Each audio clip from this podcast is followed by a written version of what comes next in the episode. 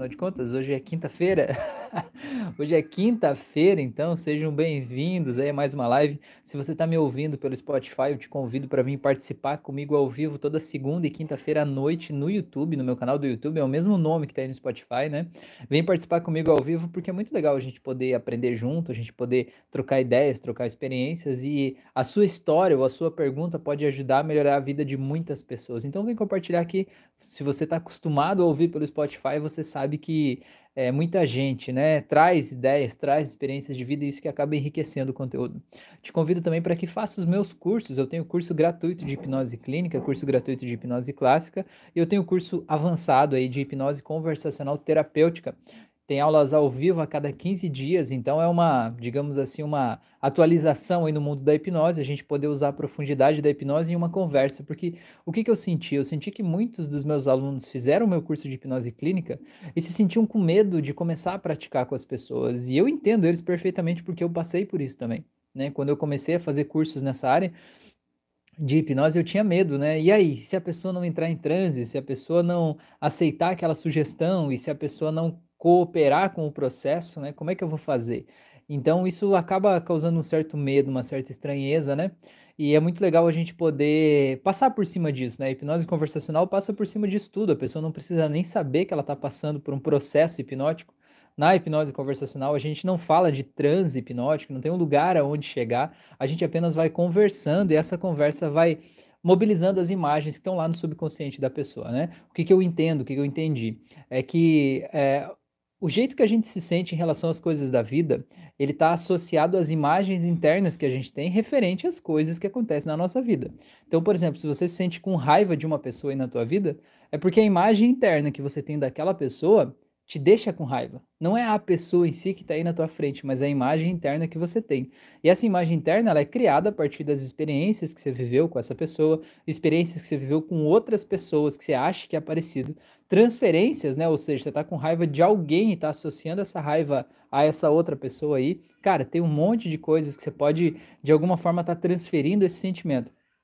E o que, que é a hipnose? A hipnose não é nada mais, nada menos do que você poder de alguma forma rebaixar o senso crítico e trocar essa imagem mental que você tem. Então, se você tem uma imagem mental de alguém que te causa medo e você trocar essa imagem mental por uma outra imagem que não te cause medo, o resultado é que aquela pessoa simplesmente não vai mais te dar medo, pelo menos não tão daquele, não tão forte, não tão intensamente, não naquela intensidade, não daquele jeito. Então é é bem, bem legal, né? Bem transformador. Isso aí fica aí o convite para você fazer o meu curso aqui na descrição desse vídeo. Tem aí o acesso para você é, saber mais sobre o curso, para você ver o depoimento de algumas pessoas que estão lá nessa comunidade. Tem aulas ao vivo a cada 15 dias, tem a minha mentoria. E ele serve tanto para profissionais da hipnose, profissionais de terapia, como psicólogos, psicanalistas, coaches é, pessoas que trabalham com terapias holísticas, qualquer pessoa que quer melhorar a vida de outra pessoa, serve para essas pessoas e serve também para pessoas comuns, pessoas que querem de alguma forma ajudar a melhorar a vida das pessoas próximas, né? É um, um marido que quer ajudar a melhorar a vida da esposa, é uma mãe que quer melhorar a vida de um filho, é um filho que quer melhorar a vida de um pai, de um avô. Então é bem legal para você entender que a gente está influenciando uns aos outros o tempo todo com o que a gente fala. Então a gente aprender como esse processo acontece no nosso subconsciente e aprender a falar da forma correta, que de alguma forma é, possa causar essa transformação profunda nas pessoas é muito legal, não é? É um conhecimento que a gente aprende, é uma forma de, de fazer, que nem andar de bicicleta, sabe? Quando você não sabe andar de bicicleta, você olha lá e vê aquela pessoa andando e parece que para ela é tão fácil né? E parece que eu nunca vou ter a habilidade necessária para fazer isso. Só que quando a gente vai lá e a gente começa a andar e a gente começa a perceber que dá, né? Tem um monte de informações ali que são não verbais no caso da bicicleta, né? O equilíbrio, a direção, a quantia de força que você coloca em cada pedal, tudo isso são informações não verbais e quando você decodifica aquelas informações, você simplesmente faz de um jeito tranquilo, você nem se dá conta, você não pensa sobre andar de bicicleta. É como se o seu corpo soubesse andar de bicicleta, você sobe ali e vai pedalando, não é? Então, o convite que eu quero te fazer aqui, mergulhar comigo nesse curso de hipnose conversacional terapêutica, é justamente aprender a andar de bicicleta no mundo da terapia. Você aprender a como conversar com as pessoas para causar essas transformações. É bem legal e bem profundo, tá bom? Beleza? Deixa eu ver o que vocês falaram aqui. Clau, tá aí? Clau, boa noite, Clau, seja bem-vinda. Demile, é isso? Ou Demile? Falou: gostaria que o senhor fizesse uma hipnose para fibromialgia, não posso pagar, tenho 62 anos.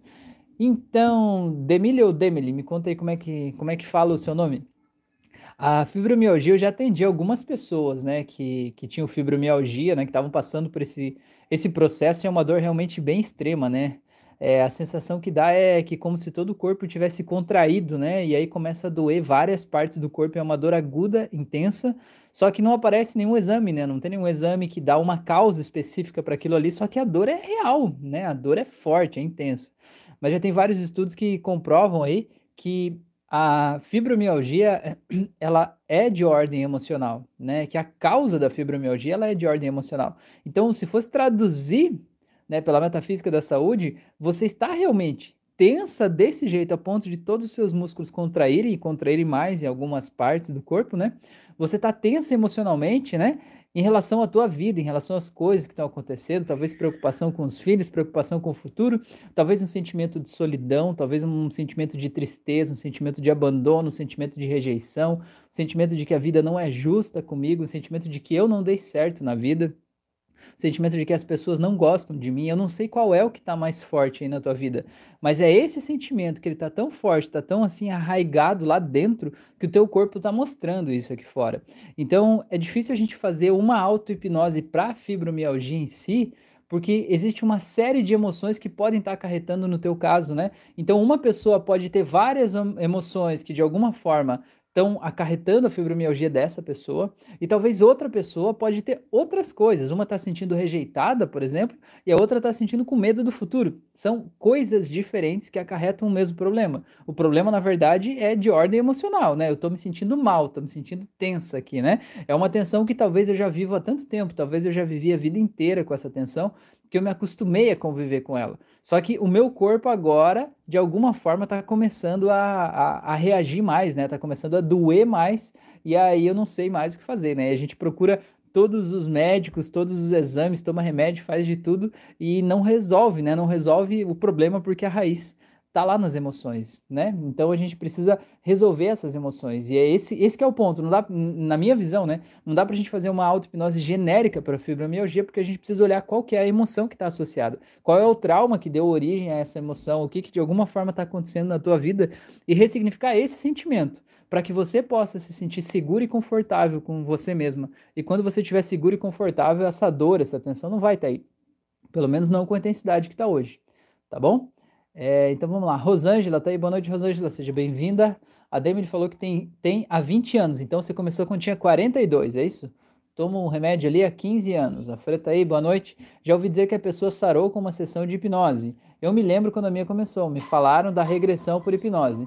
Então, Demi, é, eu já atendi pessoas que realmente é, resolveram o problema da fibromialgia com hipnose. Até no, no meu canal do YouTube aqui, se você pesquisar, tem uma aba aí que está Tá escrito playlists aí, lá nas playlists tem uma que é depois uma das playlists chama depoimentos pacientes, tem uma lá que chama Nádia e também eu fiz uma sessão só com ela, né? E ela tinha fibromialgia, tava de cama até inclusive no dia que eu cheguei na casa dela, e ela nunca mais teve uma crise daquele jeito, assim, ela realmente estava se sentindo muito bem, né? Muito tranquila.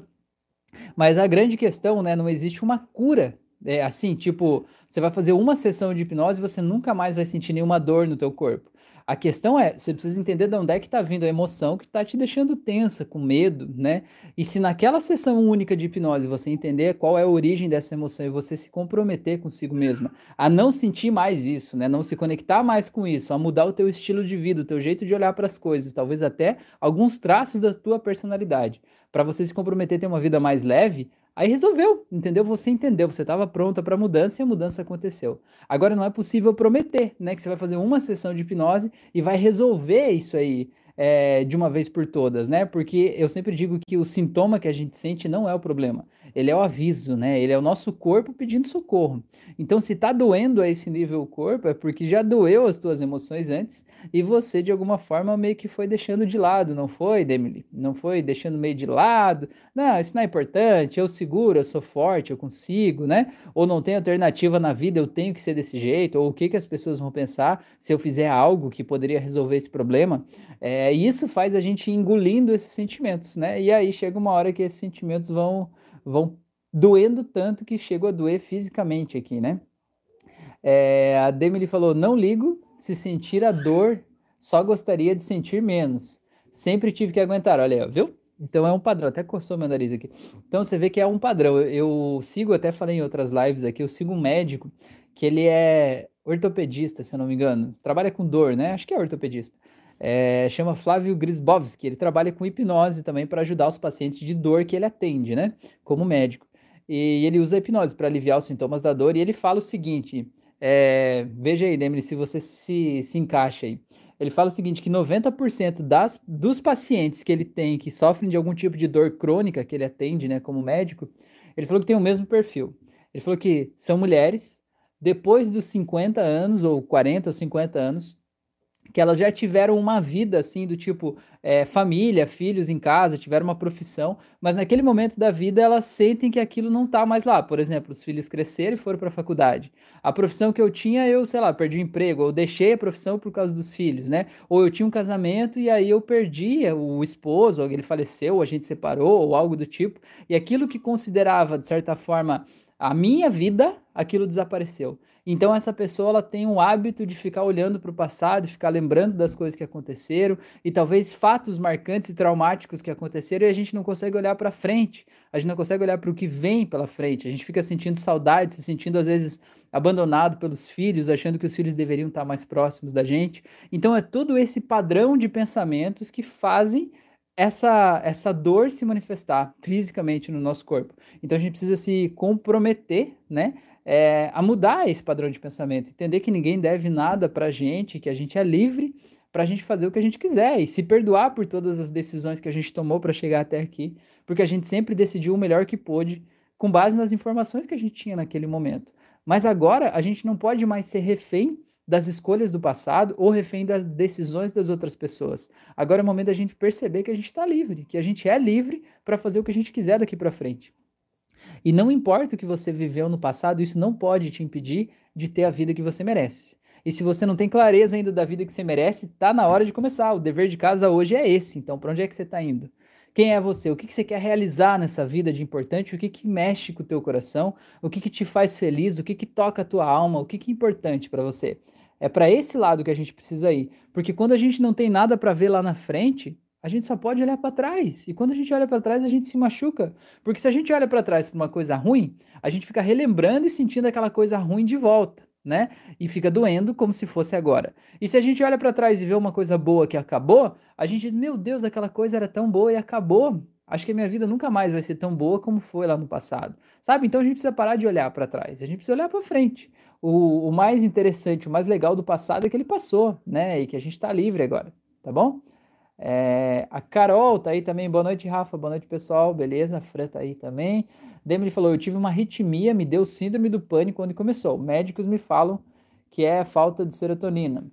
Pois é, na verdade, é, a opinião dos médicos está absolutamente certa, né? Serotonina é um neurotransmissor que está dentro do nosso cérebro, que ele é responsável pela conexão, né? Pela comunicação. A mensagem passa de um neurônio para o outro dentro do nosso cérebro e essa comunicação entre um neurônio e outro é feita por neurotransmissores, entre eles a serotonina.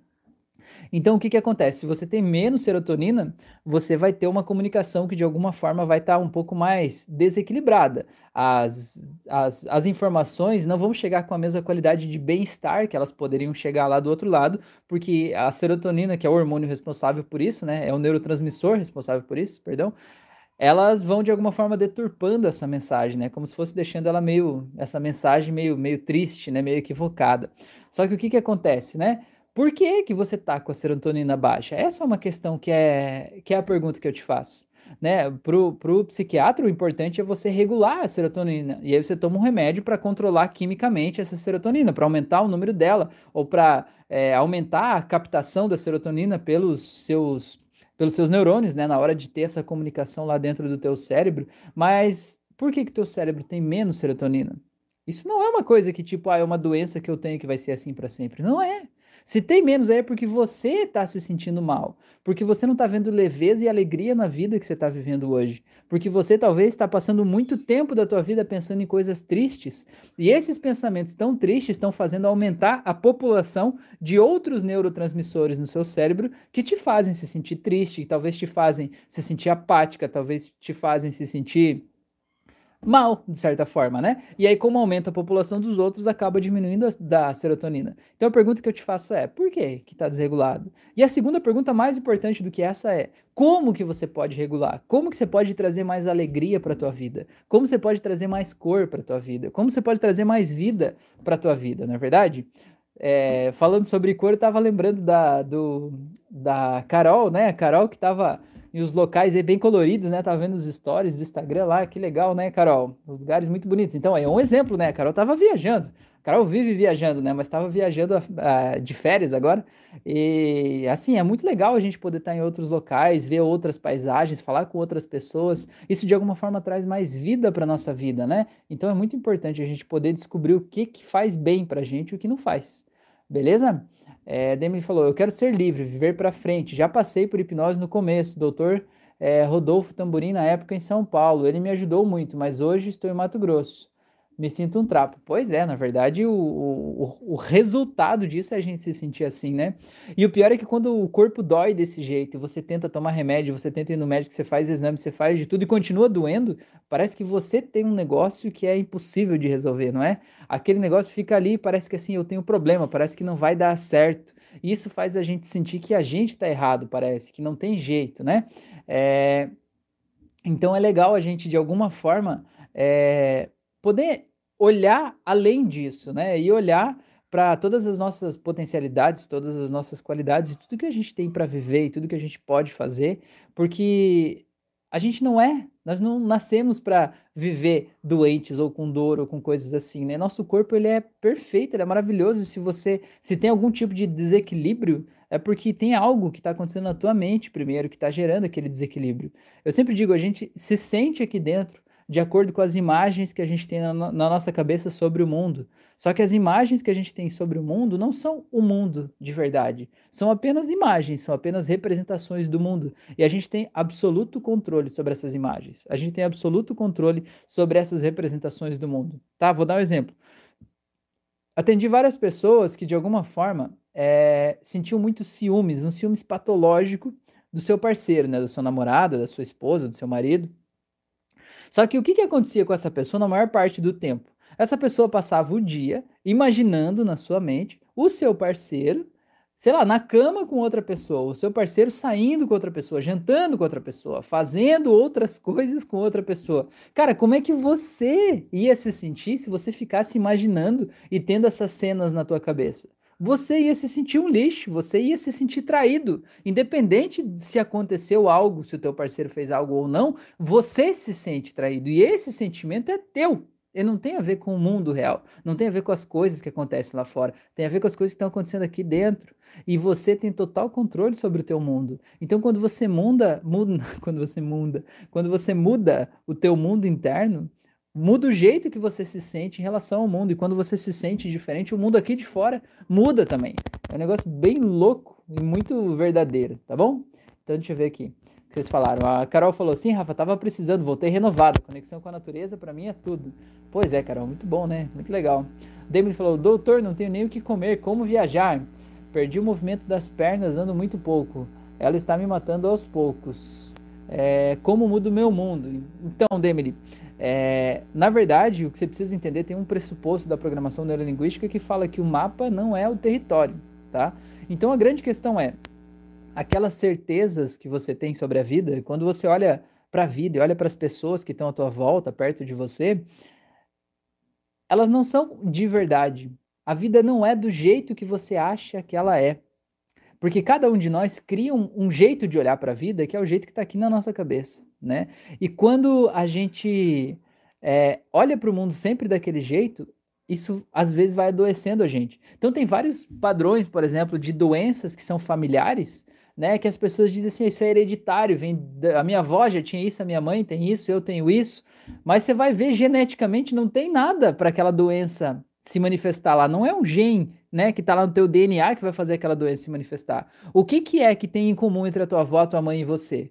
A mesma criação, o mesmo jeito de olhar para a vida, né, o mesmo jeito de se sentir diante do mundo. E isso cria o nosso mundo interno, né? E aí, quando a gente olha para o mundo aqui de fora, a gente se sente daquele jeito. E isso faz a gente, de alguma forma, ter os mesmos sintomas, ter os mesmos problemas, a gente repetir padrões que às vezes a gente até criticava nos nossos pais e que a gente está repetindo esses padrões. Então, a grande questão é entender que o mundo não é fixo e o que você pensa sobre o mundo não é a verdade. O que eu penso sobre o mundo também não é a verdade. Todo dia eu estou editando o meu mundo interno, todo dia eu estou observando coisas que estão acontecendo aqui dentro e estou percebendo que aquilo ali não está me fazendo bem, né? Aquele jeito de olhar para aquela coisa ali não está me fazendo bem e que eu posso mudar. E eu vou lá e mudo, né? E a hipnose é uma grande ferramenta para a gente fazer essa mudança, para a gente mudar o nosso jeito de olhar para o mundo, para mudar o jeito que a gente registra as coisas aqui dentro. E quando a gente registra essas informações de um jeito diferente, ou edita as informações do jeito que elas estão organizadas aqui dentro,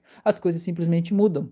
Então, respondendo, Demi, aqui no canal do YouTube tem uma playlist, aqui tem uma aba aqui que chama playlists. Clica ali, aí tem uma playlist que chama auto-hipnoses. Hoje tem 90 auto-hipnoses lá. Dá uma olhada ali e vê os temas das auto-hipnoses. Com certeza, alguns deles vão te interessar e você vai sentir que de alguma forma elas vão te ajudar.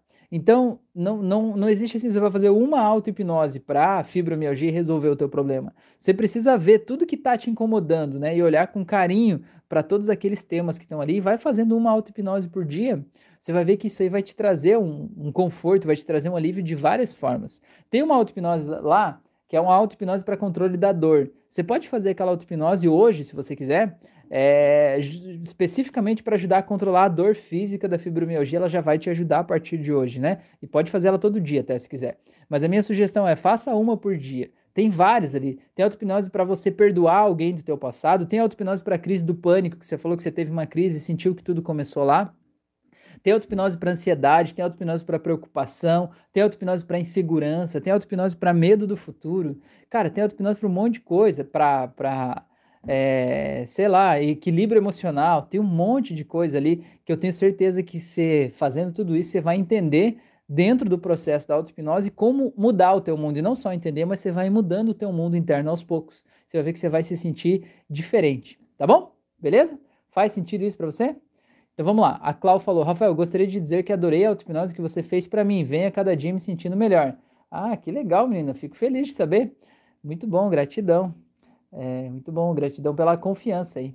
A Demi falou: sou nervosa demais, me irrita tudo. Então, tem uma auto-hipnose lá também para para raiva. Faz a da raiva, da raiva vai te ajudar, tá bom?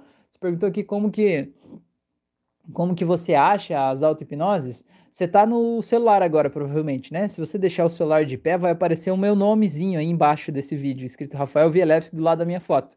Clica no meu nomezinho, Aí, não agora, tá? Depois da live. Clica no meu nomezinho, aí vai abrir o canal. Ou se fizer agora, eu acho que o, eu fico rodando aí embaixo ainda. Vai aparecer o canal. Aí no canal vai aparecer na parte de cima do celular, assim, vai ter um lugar escrito é, playlists. Clica lá em playlists em cima, daí vai aparecer, acho que é a primeira, vai ter escrito assim, auto-hipnose Rafael Vielewski. Tem 90 vídeos. Clica ali, aí vai aparecer todos os 90. Aí é só você fazer um por dia aí, achar o que de alguma forma te, te, toca em você, aí você vai ver que vai, vai trazer uma, uma energia aí de dentro para fora, tá bom, menina?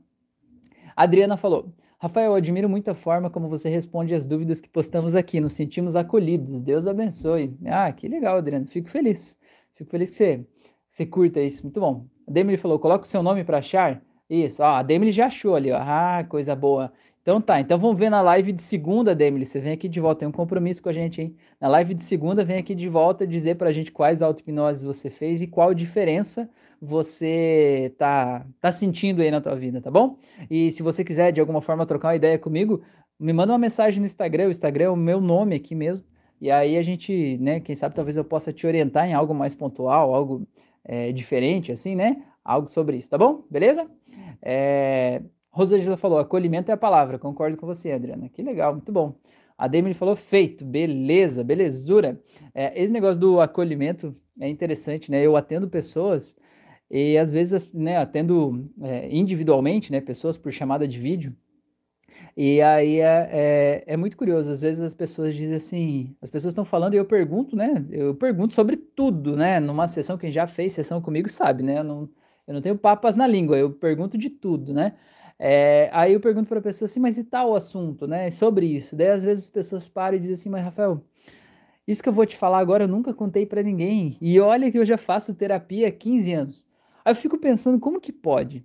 A pessoa tá com um problema emocional, ficar 15 anos fazendo terapia e não contou pro terapeuta o que dói de verdade, né? Não contou o problema real da coisa, sabe? Quando a gente não fala, é, as pessoas não conseguem adivinhar do outro lado, né? E aí, às vezes, a gente, enquanto terapeuta, a gente fica trabalhando na superfície da coisa, né? Quando o problema real tá mais lá no fundo, sabe? Tipo a pontinha do iceberg, assim a pessoa precisa falar o que está doendo, né? É, não, se você não se sente confortável para falar sobre isso com as pessoas, ótimo, é normal não falar, não tem problema, né? Mas se você vai contratar um terapeuta para te ajudar a resolver o problema, você precisa dizer qual é o problema. então, eu não sei, essa questão do acolhimento talvez seja isso, né? Essa questão da empatia, do rapport. Eu, eu sinto assim que as pessoas não se sentem julgadas, né? Não se sentem é, culpadas, porque muitas pessoas me procuram e dizem assim, Rafael, eu decidi contratar você, né, para a gente fazer um processo de terapia, porque é, eu me sentia julgado ou julgada pela minha terapeuta, pelo meu terapeuta anterior, né? Porque às vezes eu contava coisas muito íntimas sobre mim e eu via que a pessoa me olhava assim, com a cara de como se estivesse me julgando, né? E, e, e, as pessoas, as pessoas têm, têm dificuldades, têm problemas de todas as formas possíveis, né? Eu atendi uma pessoa esses tempos que é, eu perguntei para ela qual que era o problema, assim, e ela assim, não, mas é que eu não, não me sinto confortável para falar sobre isso. Eu falei, não, eu sei que você não se sente confortável, é por isso que você está procurando um processo de terapia, né? Se você se sentisse confortável com tudo na tua vida, eu não estava falando com você agora, na é verdade. Daí a pessoa deu risada. Falei, então você precisa falar do que é desconfortável, né? Para eu poder te ajudar a deixar o desconfortável mais confortável. E aí a pessoa começou a falar, colocou a mão na frente da boca, começou a falar bem baixinho, assim, parecia uma criança se escondendo, né?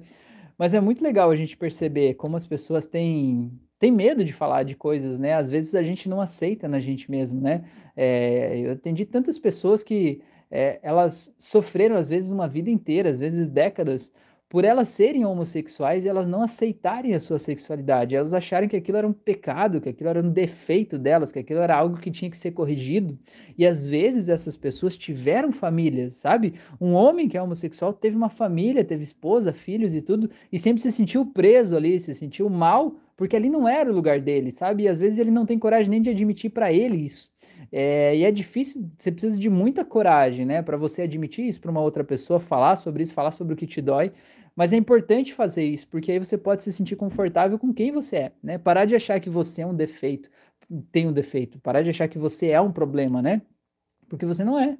Você é perfeito do jeito que você é e cada um é responsável pelas suas próprias escolhas, pelas suas próprias decisões, cada um é responsável pela sua própria vida, né? É, e às vezes é, é, legal a gente poder se permitir ser entendido pelo olhar do outro, se permitir ser aceito pelo olhar do outro, né? É, às vezes a gente acha que o que a gente sente é inadequado. Por exemplo, eu atendi um cara coçando meu nariz hoje. Meu Deus, tem alguma coisa acontecendo aqui. É, eu atendi um cara é, esses tempos que o grande problema dele é que ele tinha muita raiva do pai, mas ele tinha uma raiva muito grande do pai. Mas ele começou a contar a história dele e o que o pai fez e o que o pai estava fazendo, né? E de alguma forma tudo que estava acontecendo ali, né? Na vida. É, eu falei para ele, cara, se fosse eu no teu lugar, eu também ia ter raiva do meu pai. Para de achar que isso é um problema. Porra, olha o que teu pai fez para você. É normal. Só que o que, que acontece? A gente precisa criar essa empatia, precisa fazer a pessoa se aceitar. Porque se você não aceita que aquele sentimento é legítimo naquele momento, você não pode curar, você não pode mudar, você não pode é, editar aquilo ali, né? Porque existem várias terapias, assim como a constelação familiar também fala, né? que você tem que aceitar o teu pai como ele é, que você tem que dar pro pai o lugar do pai, o pai é grande, você é pequeno, tem essa parada toda. E às vezes as pessoas interpretam isso de um jeito errado, elas acham que elas não podem ter raiva do pai, elas acham que elas não podem, de alguma forma, talvez, é, diminuir o vínculo, né, cortar o cordão umbilical ali muitas vezes, né, é, mas cada um vive uma vida, cada um vive de um jeito, e mesmo que seja para você poder curar a relação com aquele pai, talvez você precise estreitar um pouco aquele laço ali, cortar aquele cordão umbilical, para que depois você possa curar isso. E para que você possa fazer isso, você precisa aceitar que existe um problema ali. E aceitar que se sentir assim é legítimo. E às vezes é importante você se permitir se aceitar pelo olhar do outro. O olhar do outro te permite se aceitar. Agora o problema é quando o terapeuta é quem te condena. Aí, aí você se acha pior ainda, não é verdade? Então isso é muito legal. Então vamos ver o que vocês falaram aqui. É, a Demily falou: Eu não tenho Instagram porque meu celular é fraquinho. Não tem problema, tá de boas. O Pedro falou: Adoro a tua voz, minha terapia é informal. Que legal, Pedro, muito bom. A Demily falou: Já guardei tudo na biblioteca. Isso aí. É, isso que a Demily falou da biblioteca, é, vamos fazer uma, uma metáfora aqui só para vocês entenderem como é que funciona. É, imagina que as coisas que você mais lembra, os eventos do passado que foram mais importantes na tua vida, as coisas que você de alguma forma fica lembrando o tempo inteiro, Imagina que você está entrando na tua casa, tá? Faz esse exercício mental agora, você imaginando você entrando na tua casa. Abriu a porta da frente, entrou e o que, que você vê na tua casa? Você vê a sala, você vê a cozinha, você vê uma estante. Imagine, não sei se tem aí de verdade, mas imagine que tivessem vários porta-retratos aí nessa na entrada da tua casa. E se esses porta-retratos fossem as memórias que mais vêm na tua mente o tempo todo, como que você se sentiria vendo esses porta-retratos? Você se sentiria feliz de entrar em casa? Você se sentiria com medo de entrar em casa? Você se sentiria inseguro por estar aí olhando essas imagens? Essas imagens trazem sentimentos para você, afinal de contas, são fotos da sua vida, né? Eu te pergunto, é justo que você se sinta desse jeito quando chega em casa, caso você não esteja se sentindo incrível demais vendo essas fotografias?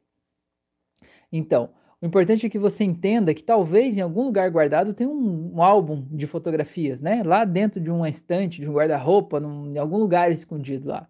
Como se você pudesse abrir aquele álbum e você pudesse escolher fotos melhores da tua vida para colocar nesses porta-retratos. E você pudesse tirar as fotos desses porta-retratos, guardar no álbum, porque isso aconteceu na tua vida, não dá só para você jogar fora, né? Guardar no álbum as fotos das coisas que não te fazem bem, dos traumas, das situações que mexeram com você, das coisas que tiraram a tua paz de espírito, que te trouxeram ansiedade, medo, sei lá, dor, tristeza, solidão, abandono, rejeição. Coloca todas essas fotos no álbum de volta. E pega do álbum os momentos mais felizes da tua vida. E como seria colocar essas fotos dos momentos mais felizes da tua vida nesses porta-retratos, aí na entrada da tua casa? Como que você se sentiria vendo essas fotos no porta-retrato. E o resto guardado no álbum, lá atrás, escondido lá atrás do guarda-roupa, onde ninguém vê, onde as pessoas vão ver uma vez por ano e olhe lá, né? Lá no fundo.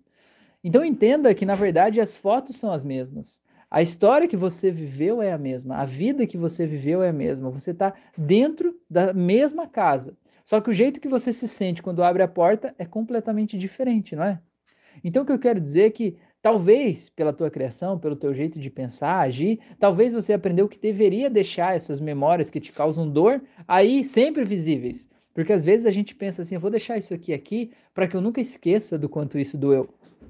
Eu atendi um rapaz uma vez que ele falou o seguinte, que ele tinha, né, teve um processo de separação é, dele com a esposa, eles tinham um filho pequeno e esse filho fez um desenho. E no desenho, ele desenhou o pai chorando, né? Desenhou o pai, tinha uma lágrima assim, né? E aí o, o pai lá estava se sentindo lixo, né, de pessoa, porque ele separou e, enfim, não estava participando do momento ali da vida do filho, enfim. Mas o que, que esse pai fez? Ele foi lá e colou na porta da geladeira da casa dele esse desenho dele mesmo chorando, que o filho fez. Ele disse assim: Eu coloquei isso aqui para eu lembrar sempre que eu não quero que ele nunca mais me veja desse jeito, nunca mais me veja chorando e tal. Eu entendo a intenção dele e a gente faz isso na vida muitas vezes. A gente quer evitar que coisas ruins se repitam e a gente deixa aquelas coisas ruins em evidência para que elas não se repitam. Só que se coloca no lugar desse pai. Como que você se sente cada vez que você olha para aquele abençoado daquele desenho dele próprio chorando, que foi desenhado pelo filho no momento que o filho percebeu uma tristeza dele, que ele estava assistindo o pior pai do mundo? Você acha que ele se sente bem ou que ele se sente mal? Você acha que esse sentimento vai fazer ele se tornar um melhor pai ou de alguma forma se culpar ainda mais e se sentir ainda mais triste. Entende o que eu quero dizer? Às vezes na vida a gente faz isso, a gente deixa tudo que é ruim em evidência, porque a gente acha que assim a gente vai evitar de, de, repetir aquelas coisas. E na verdade não é assim. Você tem que deixar em evidência o que te faz bem e deixar em evidência para onde você está indo. Para você se lembrar sempre, ó, oh, eu sou essa pessoa. Não interessa quem você não é. Não interessa que você não é aquele pai que o filho viu chorando, né? Interessa quem você é, a pessoa que você é, para onde você está indo, porque isso vai te trazer energia, força, foco para você seguir na direção que você precisa seguir, né? Que, que vai te trazer felicidade, vai te trazer alegria e vai te dar energia para fazer o que precisa ser feito. Então me conta aí, isso aí faz sentido para vocês, não? Essa reorganização das fotos aí, conta aí para mim. Deixa eu ver o que vocês falaram aqui. A Demi falou que se sente feliz demais. Eu tenho um monte, vou fazer um paredão. Pois é, um paredão de fotos aí, né? Tem um monte de memórias boas e pensamentos bons, né? Coisa linda. Deixa eu tomar meu chá aqui enquanto isso. Faz sentido para vocês isso aí ou não, pessoas lindas?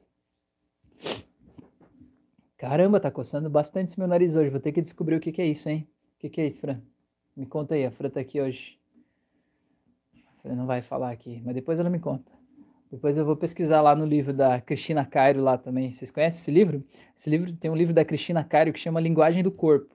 Eu gosto muito desse livro, ele fala muito da metafísica da saúde. Então ele tem um mapeamento do nosso corpo todo. E aí, conforme cada parte do corpo, o problema que a gente sente, sei lá, se é nos olhos, no nariz, na boca, no coração, no pé, sei lá, ele diz o que, que a gente está sentindo qual é o nosso padrão de pensamento, qual é a emoção que está associada com aquele problema específico no corpo, sabe? Então é muito legal que te faz ver o sinal do corpo, né? O aviso do corpo, a dor do corpo, aquela situação, como um aviso de algo. E aí você pode ir lá e descobrir o que, que é esse algo. Então é bem legal. Então fica uma sugestão de leitura aí para vocês, chama Linguagem do Corpo da Cristina Cairo, tá bom? A Adriana falou que faz sentido. A Clau falou sim, acredito que mudar a forma de olhar as coisas ajuda muito. Legal. Adriana falou: o que acontece quando ficamos sem motivação para romper as travas emocionais? Falta de sonhos? Você está perguntando o que, que acontece quando a gente fica ou por que, que a gente fica sem motivação? É isso? Essa que é a pergunta, Adriana? É, Rosângela falou que super faz sentido, beleza. Então, Adriana, quando a gente fala de energia e falta de motivação, é, a gente precisa entender que a motivação ela sempre está ligada ao que eu acho que eu posso fazer né? A minha capacidade de olhar para o futuro e a minha capacidade de acreditar que aquele futuro é possível, acreditar que aquele resultado que eu busco, ele pode acontecer, ele pode se realizar. Então, quando eu acredito nisso, ninguém me para, ninguém me impede, sabe? Eu vou lá e faço qualquer coisa que precisa fazer. Agora, quando eu não acho que aquilo é para mim, ou eu não acredito que aquilo pode ter um resultado positivo para mim, de alguma forma eu acho que aquilo vai me prejudicar, ou que aquilo não é exatamente o que eu queria, ou eu me sinto inseguro pensando em que talvez eu possa não me dar bem naquela atividade, naquela tarefa lá, isso tudo vai tirando a minha motivação, isso tudo vai tirando a minha segurança, né? Vai minando a minha autoconfiança. E aí eu me sinto assim meio meio como se fosse um, um barco à deriva, assim, né? Que tipo, ah, vai para lá um pouco, vai para lá, não adianta eu remar, porque vai que dá um vento, o vento traz de volta, então vamos ir deixando levar, assim, conforme a maré vai levando, só que aí a gente não vai para lugar nenhum, né? E a gente, de alguma forma, não consegue ir na direção que a gente busca, tá bom? Ah, a Adriana tá perguntando por quê. Então, Adriana, é isso? Por que, que a gente está sem motivação para romper as travas emocionais? Então, falta de sonhos é uma é um motivo, sim, né? Você não ter para onde ir, né? Ou não acreditar que você pode ir naquela direção. E outra coisa também é você entender o que, que você ganha sentindo o que você sente. Porque às vezes a gente chama de trava emocional, mas às vezes é apenas uma escolha. Às vezes a gente escolhe estar em situações que até parecem que são situações ruins, mas a gente ganha algo estando naquela situação, né? O que a gente chama de ganho secundário. Então vamos dar um exemplo. A pessoa, por exemplo, ela é uma pessoa vitimista, né? Aquela pessoa que vive reclamando de tudo, se queixando de tudo para todo mundo, achando que a culpa é, é, dos outros, a culpa é do meu marido, da minha esposa, a culpa é de Deus, do presidente, do governo, do petróleo, dos Estados Unidos, a culpa é do clima, né? A culpa é do Covid, a culpa é de todo mundo, menos minha, né? Eu não tenho nada com isso. Então, aquele é um estado emocional de baixa energia. Só que é um estado emocional que de alguma forma traz algum tipo de vantagem para essa pessoa. Porque pelo fato dela reclamar tanto, as pessoas em volta pensam assim: ah, não vou nem pedir para ela fazer isso porque ela vai ficar reclamando, então daqui que eu já faço, já resolvo. Então ela tem vantagens em se manter naquele estado, embora pareça ruim para quem está olhando de fora, para ela ela tem vantagens. Então eu quero dizer, quero te perguntar, né, Adriana, qual é a vantagem que você tem em permanecer onde está? Porque às vezes a gente acha que não, não tenho vantagem nenhuma, obviamente não tenho vantagem nenhuma. Mas será que não tem? Será que não tem um quesinho escondido aí que de alguma forma te traz segurança, te traz talvez uma certa satisfação, te traz um certo controle sobre a vida. Seria legal se eu pudesse é, saber mais detalhes aí, porque aí eu conseguiria entender um pouco mais, né, o que está acontecendo, né? Então é basicamente isso. Você tem que ter um propósito claro, você tem que para você ter certeza, ter a coragem de ir naquela direção que você está indo, né? E você de alguma forma estar disposto a pagar o preço por isso. Porque o que é pagar o preço? Pagar o preço é eu perder o que eu ganhava enquanto estava na situação ruim né? Eu perder o que eu ganhava enquanto estava na situação ruim. Eu preciso estar tá disposto a deixar isso para lá para eu poder seguir em frente. Enquanto eu não soltar esse lado da corda, o, barco não vai, não é verdade? Então tá. Toca dos Ursos, é isso. Parabéns pelo seu trabalho, seja bem-vindo, é muito bom. Salles, tá aí, boa noite, seja bem-vindo. Rodrigo falou: tem auto-hipnose para prosperidade, Rafael? Como ressignificar passado de escassez? Rodrigo, tem sim. Aqui no canal, pega a minha lá das playlists, pega a playlist ali da das auto-hipnoses e procura lá. Tem auto-hipnose para prosperidade. É uma mãozinha assim, que tá na frente de um, de um, do mar, eu acho. E aí já ressignifica, nessa própria auto-hipnose, já ressignifica aí é, a relação com o dinheiro, né? O que, que o dinheiro representa para você, o que, que o dinheiro é na tua vida, assim, né? E isso com certeza tem tudo a ver com prosperidade. Eu sempre digo assim, o nosso sistema, ele está protegendo a gente o tempo todo. Então imagine que você acredita por exemplo, né, já que o Rodrigo falou de prosperidade, você acredita que o dinheiro é um vilão, que o dinheiro é inimigo, que o dinheiro torna as pessoas cruéis, que se eu tenho dinheiro é porque eu tirei de alguém, porque uma família está passando fome para que eu tenha dinheiro hoje, que o dinheiro que eu tenho de alguma forma está contribuindo com a fome mundial, né, com o desequilíbrio econômico. Se você pensa tudo isso e acha que o dinheiro é o demônio encarnado ali, cara, você acha que você vai ter dinheiro na tua vida? É óbvio que não. Se você acha que pessoas ricas não vão para o céu, né, e você é uma pessoa religiosa, é óbvio que você nunca vai ter dinheiro na tua vida. E quando alguém te der dinheiro para pagar por alguma coisa, no mesmo dia você vai ter que se livrar daquele dinheiro. Você tem que pegar o dinheiro e ir lá comprar qualquer coisa que você não precisa para você dar fim naquele dinheiro, para você tirar ele da tua vida, porque ele não é bem-vindo na tua vida. Então você precisa de alguma forma encontrar uma forma, e essa auto-hipnose, ela é uma forma bem eficiente para isso para te ajudar a fazer as pazes com essa energia, entendendo que o dinheiro é só uma energia, ele não é nem bom nem mal, né? Ele é apenas dinheiro, não é verdade? E quando você consegue virar um bom amigo dele, aí sim vocês conseguem é, ter um bom relacionamento, né? A gente não gosta de estar do lado de pessoas que não gostam da gente, não é? Então, imagine que o dinheiro fosse uma pessoa. Será que ele ia querer estar do teu lado? Ou será que você ia chamar ele de de vagabundo, sem vergonha, safado, né? E ele vai dizer: não, eu não quero ficar aí do lado, não. Eu vou lá do lado de quem me agrada mais, não é verdade? Muito bom. É, a Clau, a Adriana, boa noite, boa noite. A Demi falou: preciso parar de fumar, vou procurar isso também. Acho que o dinheiro é necessário para sobreviver, apenas isso. Pois é, então, olha o que você me falou. O dinheiro é necessário para sobreviver, apenas isso. O que, que você está me dizendo? Que você só vai ter o dinheiro necessário para sobreviver na sua vida. Entendeu? Foi você que disse isso, não fui eu que falei. Leia a sua frase, certo? Então a tua vida vai ser uma vida de sobrevivência enquanto você acreditar nisso.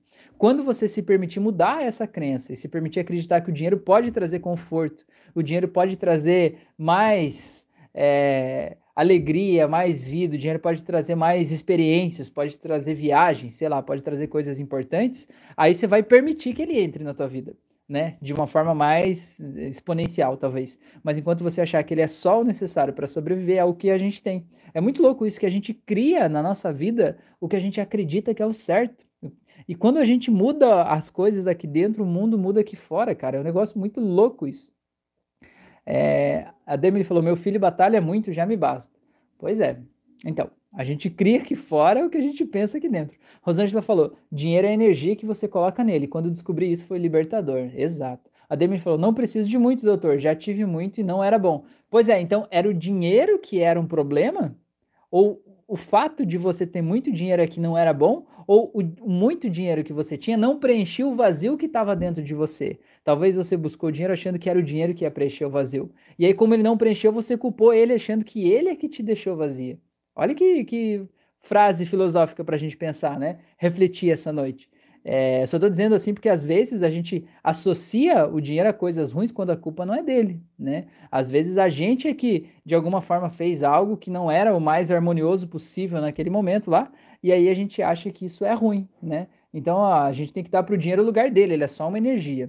Ele não é culpado e ele também não é o, a solução de todos os problemas, certo? É isso aí. Ó, Demi, olha ali, o fato de ter muito dinheiro não era suficiente para eu ser feliz. Exatamente. Você deu ao dinheiro a expectativa de que ele ia resolver os problemas da tua vida. Cara, isso que você está falando é muito importante para quem está assistindo essa live aqui, porque muitas vezes a gente acha assim: quando eu tiver dinheiro, aí sim eu vou ser feliz. Você não vai. Você vai ser feliz quando você decidir ser feliz. O dinheiro não tem nada a ver com isso né?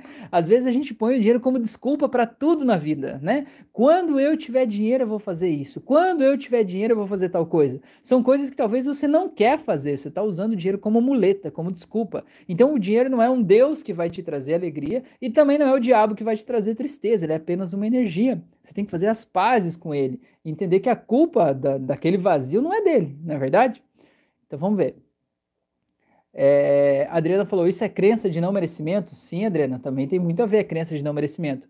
É, a gente a gente achar que a gente não merece coisas boas na vida faz com que a gente tenha apenas o que a gente acha que merece. Se a gente acha que merece sofrer, se a gente acha que merece de alguma forma é, ser penalizado por algo ruim que a gente cometeu no passado, se a gente acha que a gente não é bom o suficiente, às vezes foi tratado desde criança pelos pais, professores e pessoas próximas, né, como alguém que era inútil, que era irresponsável, que era lento, que não sabia fazer as coisas direito, que nada do que fazia era bom o suficiente, a gente cresce com esse sentimento. E aí é óbvio que a gente não vai se valorizar, né? Porque todas as pessoas que conhecem a gente desvalorizam a gente. Então a gente, que valor eu tenho? Nenhum, né? Eu sou um empecilho até na vida das pessoas, né?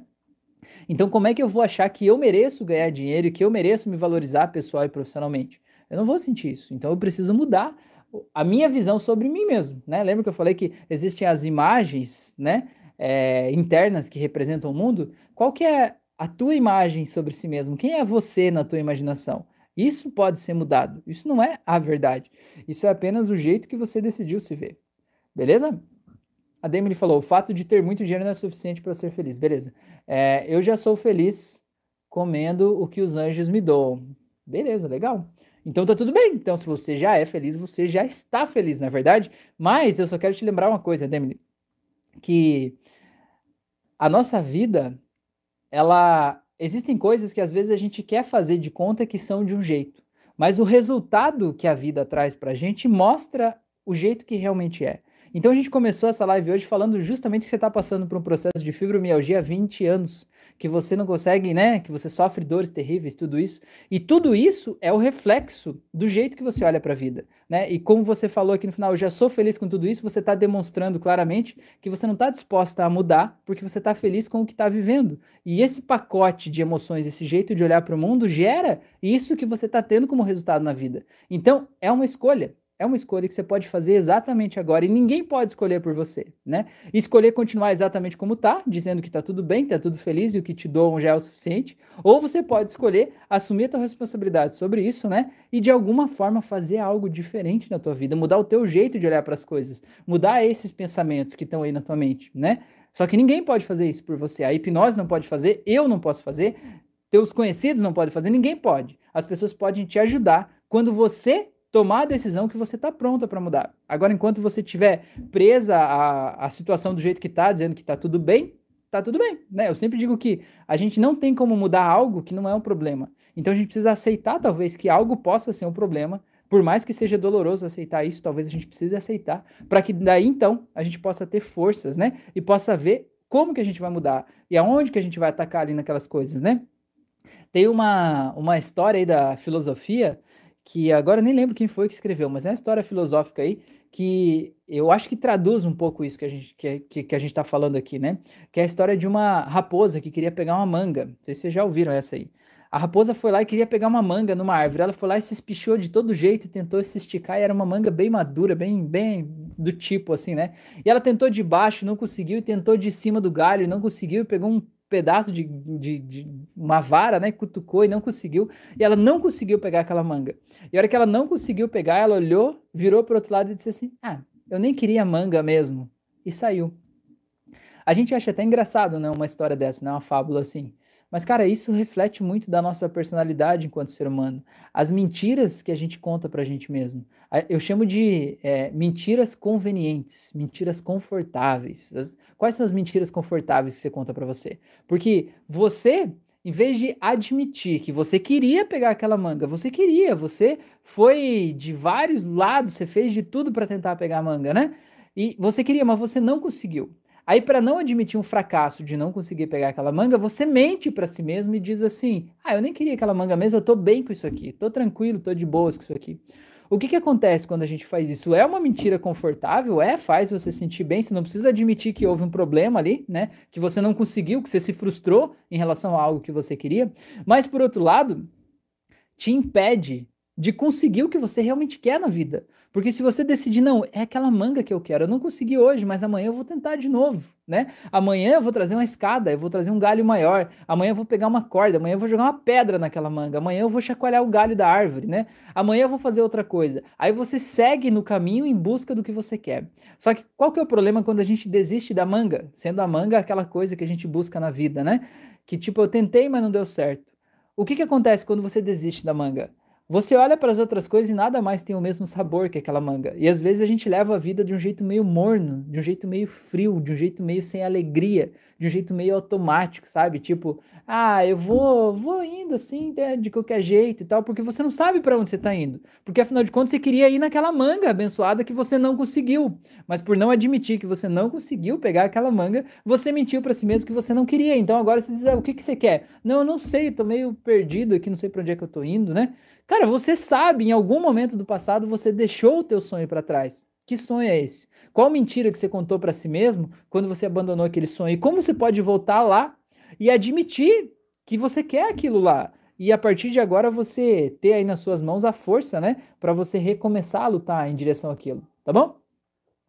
É, o José Antônio tá aí. Boa noite, pessoal. Só pude entrar agora. Boa noite, professor. Seja bem-vindo.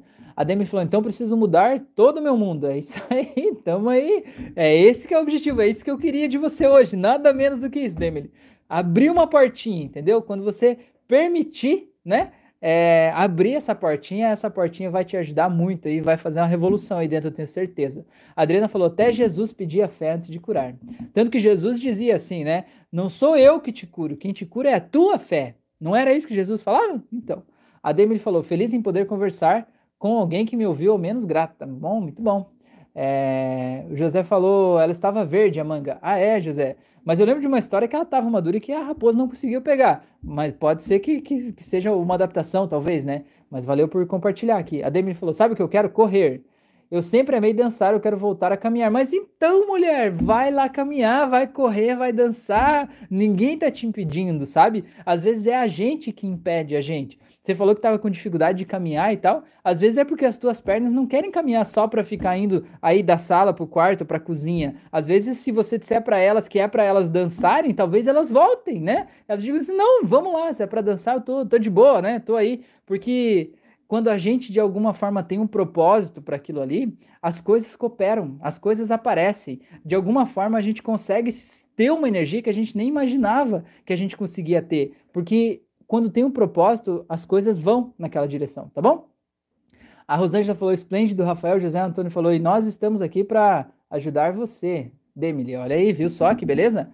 É, a Demily falou: dor não deixa. Não deixa hoje, porque você ainda não tinha tomado a decisão de fazer isso. Mas a partir de hoje a coisa vai mudar. Se você fizer as auto-hipnoses uma por dia, tá bom? Faz as auto-hipnoses uma por dia, foca e se veja dançando lá, que nós vamos ver um vídeo teu dançando aqui ainda. Vou fazer uma live com você, você vai estar tá dançando, mulher, tenho certeza. A Adriana falou, tô morrendo de rir. O Salles falou, Rafa, como acabar com o viés, o viés que fazemos? Explica aí de novo, Salles, eu não entendi. Como acabar com os viés que fazemos? Fala aí, Charles, que, é, Salles, não, não, não, não peguei. Contei. Que viés é esse? A Adriana falou, com a história da manga. Ah, com a história? Pois é, a Demily falou, você ir correndo, se cair, culpa sua. Não falei pra você fazer isso. Não falei pra você sair correndo agora. Eu falei pra você acreditar que você pode correr, que você pode dançar, que você pode caminhar. E quando você acreditar nisso e tiver certeza disso, o teu corpo vai te dar a segurança pra você fazer isso. Não tô te falando pra você sair correndo que nem uma louca e se esborrifar no chão e dizer que a culpa é minha, que não, falei, não foi isso que eu falei, né? Eu tenho várias pessoas de prova aqui.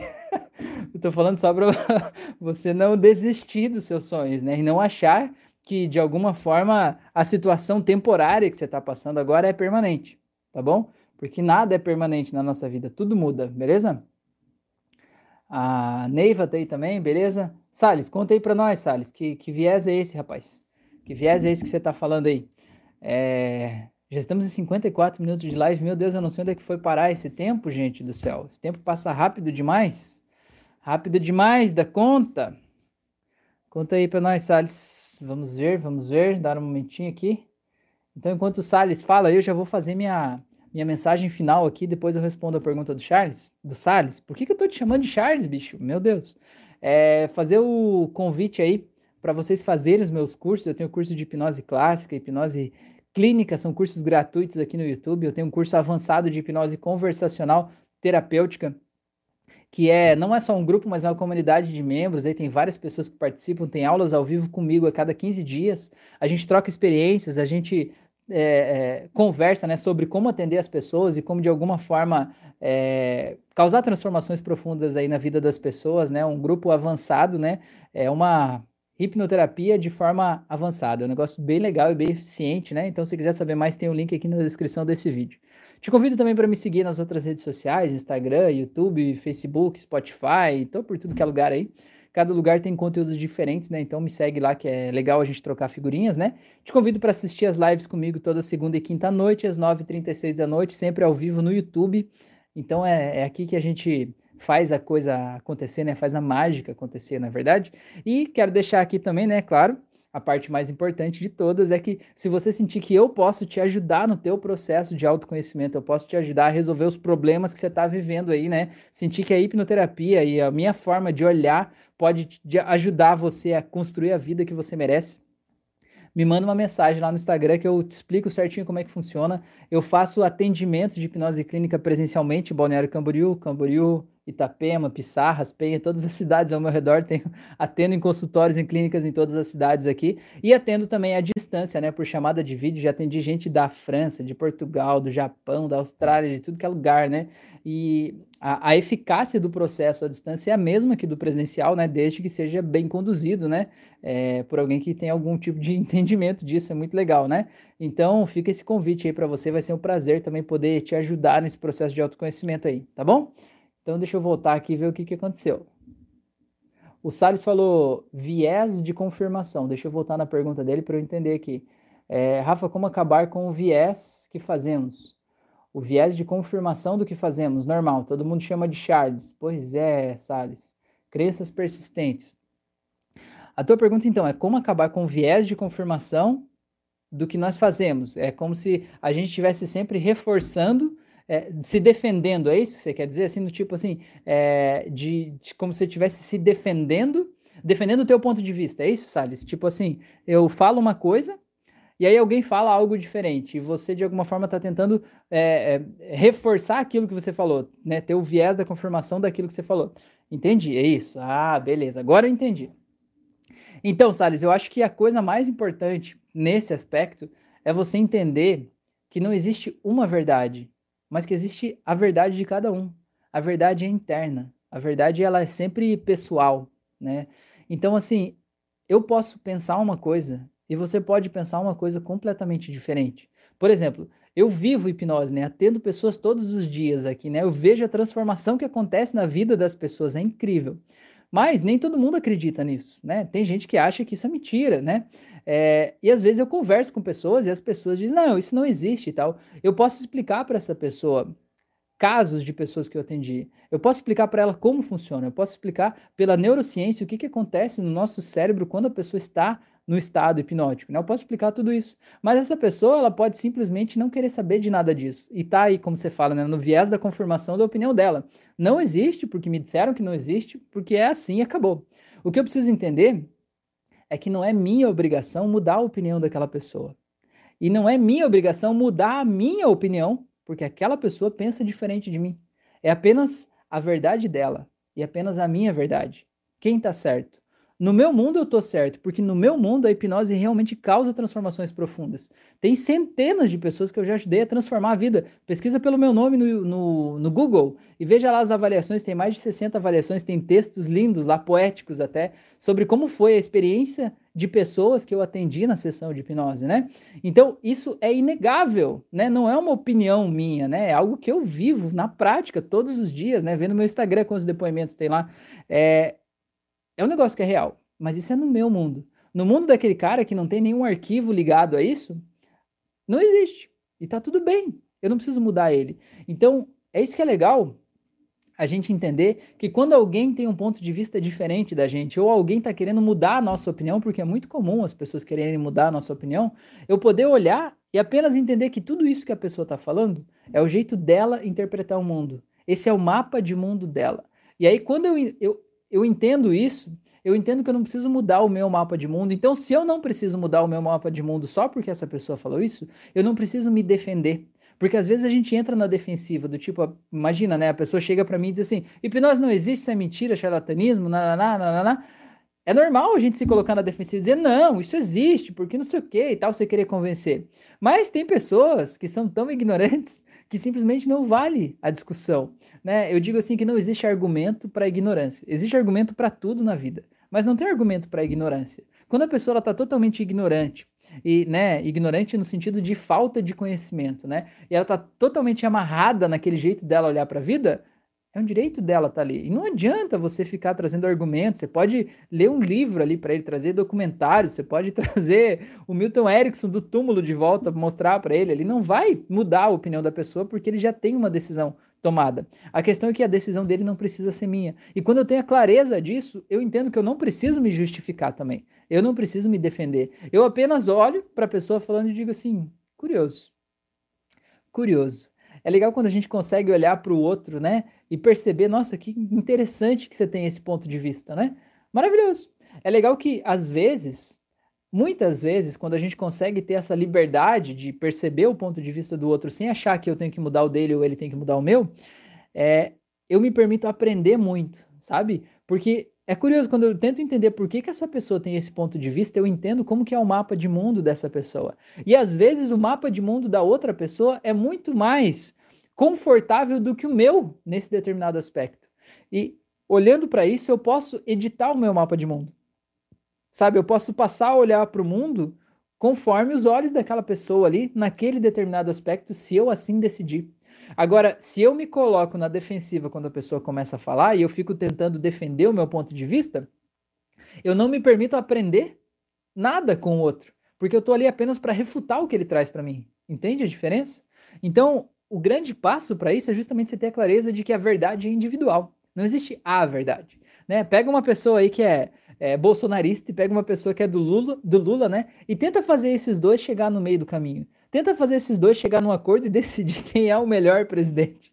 Cara, não vai, não vai dar certo. Não dá porque não existem argumentos, né? E não há argumentos lógicos que de alguma forma defendam um lado ou outro, porque na verdade a gente decide emocionalmente. É as experiências que a gente viveu que de alguma forma fazem a gente acreditar aquilo. Então, sempre que eu olho para a vida e tento descobrir o que é verdade para mim, né? Eu olho no meu mapa de mundo se aquilo é verdade, se aquilo não é verdade. Como no exemplo que eu dei do cara que não acredita em hipnose, quando eu penso se hipnose existe, eu vou buscar no meu arquivo da minha mente todas as sessões que eu já fiz, todas as transformações que eu tive em mim mesmo com a hipnose, né? Eu busco todas as referências, os cursos que eu já tive e isso é real para mim.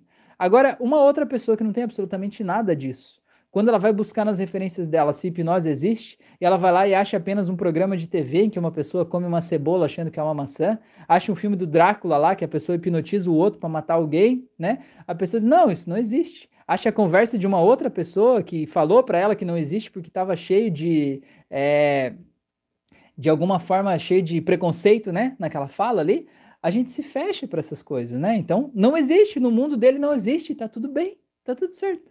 Beleza? Então, deixa eu ver aqui o que mais vocês falaram aqui. É... Aqui. A Rosângela falou live leve, amando, que legal. A Demi falou, doutor, amei falar com você, sempre nos falamos, me ajudou muito, que legal, que bom. É, a Adriana falou, eu vou fazer o compromisso de aparecer toda segunda e quinta, que legal, Adriana, seja bem-vinda. A Demi falou: se eu te chamar para falar, você cobra? Não, manda uma mensagem lá, a gente conversa, não tem problema não. Manda uma mensagem aí, a gente troca uma ideia, tá bom? É, o Salles, que não é Charles, falou isso. A Rosângela falou: acredito que seja respeito a você e ao outro. Exato. O José falou: deixei de ter razão para ser feliz. É, muitas vezes a gente quer ter razão e isso é o que faz mal pra gente, né? A Demi falou: para mim também é bem real a hipnose, já fiz. Pois é. A Neiva falou verdade, Rosângela falou, cara, que exemplo. Salles falou obrigado pelos ensinamentos, o Demily falou valeu.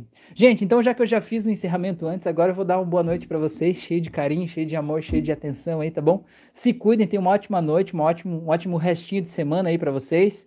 É, tudo de bom, tudo de maravilhoso para vocês. Façam as auto-hipnoses aí do canal, pelo amor de Deus. Faz hoje antes de dormir, põe aí no celular, já clica aqui já na playlist ali, põe a playlist para rodar e vai dormir, já fica ouvindo aí, né?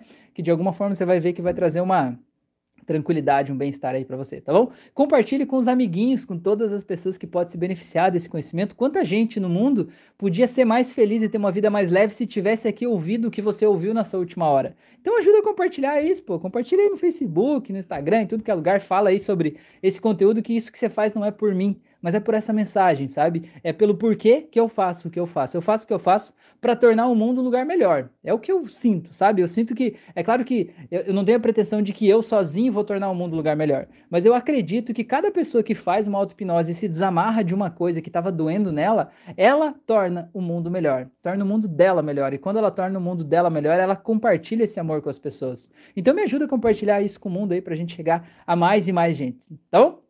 Gratidão a todos vocês, se cuidem então, boa noite e até a próxima.